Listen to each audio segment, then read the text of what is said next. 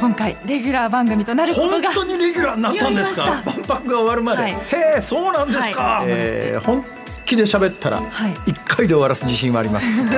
辛坊治郎の万博ラジオ。先週に引き続き今週も株式会社サイエンスホールディングス代表取締役会長一般社団法人2025年日本国際博覧会大阪パビリオン理事青山康明様をゲストにお迎えしお話を伺っていきます。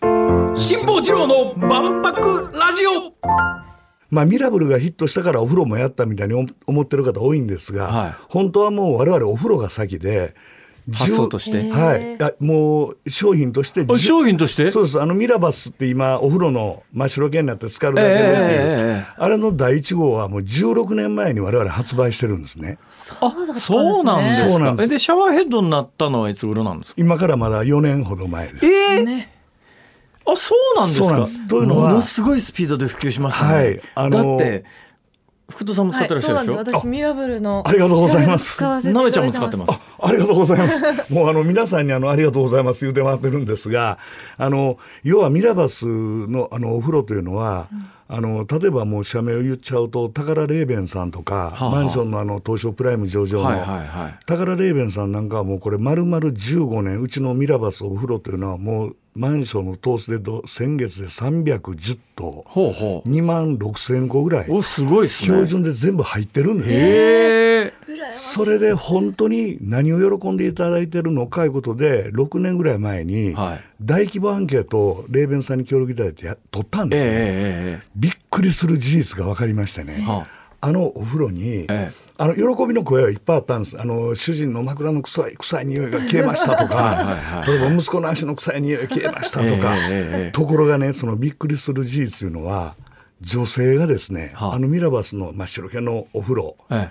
あれにって息を止めて、はい。必死になって潜ってるっていう実態を知ったんですね。女性は顔と髪の毛をやりたいんですあよ。あなるほど。それは使うだけでそれはもう綺麗になりますから、ええええそれで実は今後の要望欄の中になんとか潜らなくてもいいようにできませんか？っはあ。ていうことで美顔器昔があった美顔器のマイクロバブル。ブクブクのやつ。ブクブクってやつむちゃくちゃ流行ったことありますよね、はい、でそれのマイクロバブルバージョンを開発しかけたんですが途中で中止したんですよ。なんで？というのはね美容機器あるあるなんですがこれはいいと思って買ったけれども、えどうしても自分指示しながら自分が腹落ちしなくてでなんでこんなすっきりしてんのかなって考えたら例えば出来上がった時にさあ自分がお客さんとして使おうとして出してきて、ええコンセントさして、はいはいはい。水入れて、ええ。使わなくなる人が絶対出てくると。いや昔まさにブクブク美顔器がそういう運命をたどってですねめちゃめちゃ売れたんだけどもそうなんです。もうあっという間にみんなしまい込んでそうなんです。使わなくなったらもうお客様ファンじゃなくなりますよね。だから売れるというデータはあったんですけども、ええ。売れたらええという問題ではなくって、はやっぱりこの我々のこの根幹技術のファインバブルで、ええ。本当に、えー将来いろんな人のお役立ちしていくためにはもう最初に買った商品がもうこれはいらんってなるとですね、ええもう二度とええ。我々のファンではなくなると。ええええええ。で中止を言いましてね、はい。でみんなで考えようって言ったのが使いたないわと思っても、はあ。それ使わんかったら生活できないもんってないやろかってずっと考えてた時に我々風呂屋のくせにええ。足元見えてなかったんですね。僕シャワーでね口の中もバーやったりするんですけど、はいはいはい。それやってる時あっと思ったのが、ええ。このシャワーが美顔器になったら使わん人おらんぞと。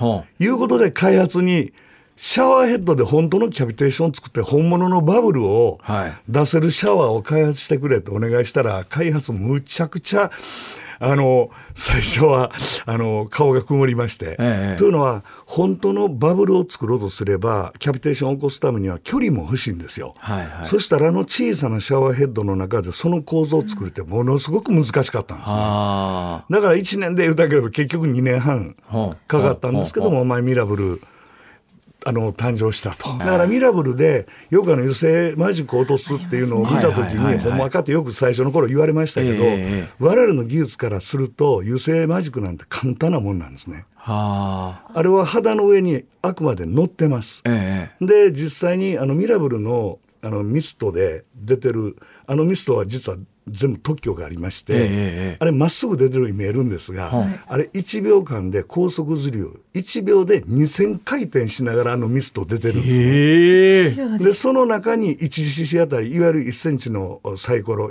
えー1立方体ですから、はい。えーバブルが7000万個入ってるんですね。ええだから高速渦流の中でバブルが優しい研磨剤の役割をするのはいはいはいはいで油性マジックとて肌とマジックの間にバブルが入り込んでいって浮かしていくので5秒ぐらい当ててもうなぜてやるとスポーンスポーンと取れてしまうっていうことなんですね。よーくわかりました、はい。要するに、はい。えージェットバスにうん出てるあの泡とは根本的に違うってことでますすねす。同じ空気の泡でも。そうなんです。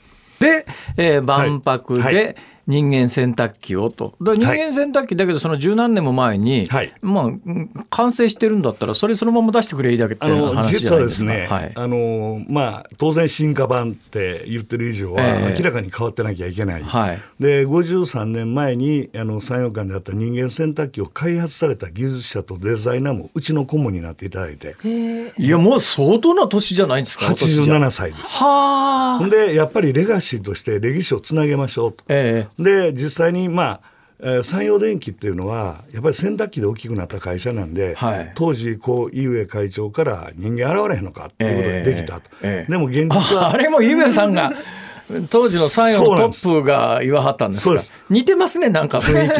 ほんで逆にですねその技術者の方本当のことであれ体きれいになりまへんねんと。洗濯機と同じようにバーってやってるだけなんでと。えーい今開発してらっしゃるっていうのは、はい。やっぱり側面透明になって中が見えるんですか？あのですね、実際にもう言っちゃうとですね。はい。あ言っていいんですか？まああ大丈夫です。あの、これはもう、おテレビに何回もちょっと出てますし、はいはいはい。あの、簡単に言うとですね、テーマがはい。体も現れる、心も現れるええ。っていう2つのテーマがありまして、ええまあ入ってるだけで、実は360度画像になってます。画像？はい。入ってる人から見て？そうです。外から見たら？外から見ても見えるようになります。はで実はこのファインバブル技術で当然体をきれいにするのはもう僕ら朝飯前なんですね。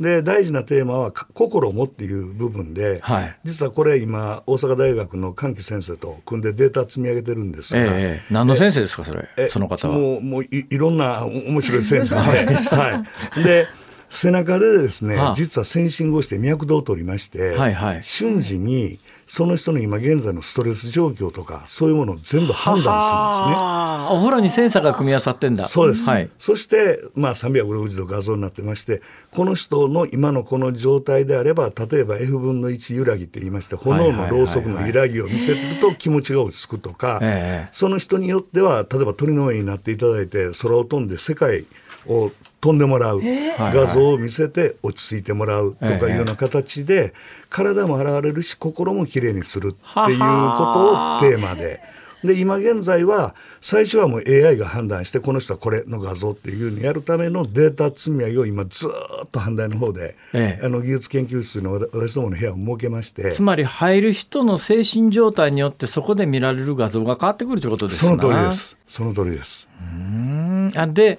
体洗うだけじゃなくてお風呂に入ることによって心も洗われると。そうです。よう考えましたな。で最終的にはそれは正しい。我々本当は近未来型って言い続けてまして、ええ。最終はですね宇宙なんですよ。は。あの宇宙の無重力状態の中で体をきれいにするものを、ええ。ーちょっと今は明かせませんが見せようと。ほうほう。まあの水に浸かってるとね、重無重力に近い感じになりますよね。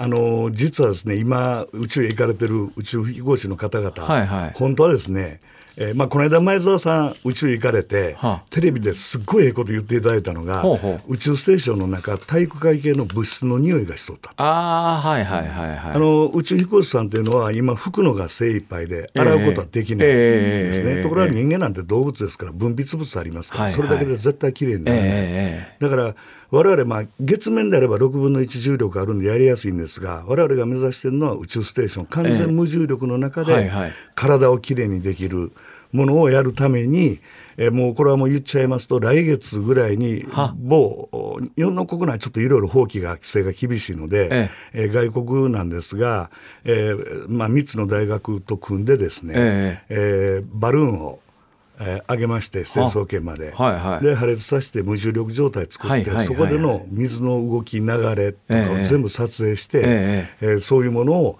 万博の会場ではですねもう宇宙旅行の当たり前になった時には体もこうやってきれいにできるんだよのを宇見てもらおう宙ステーション宇宙船の中で風呂入れるよと そういう話ですね。と。はい面白いですね。はい。い。や別に宇宙ステーションで入らなくてもいいですけど私ね すごくあの楽しみにしてるのは、自分がもし将来体動かんようになって、はい。はい。ね、介護を受けるときに、はい。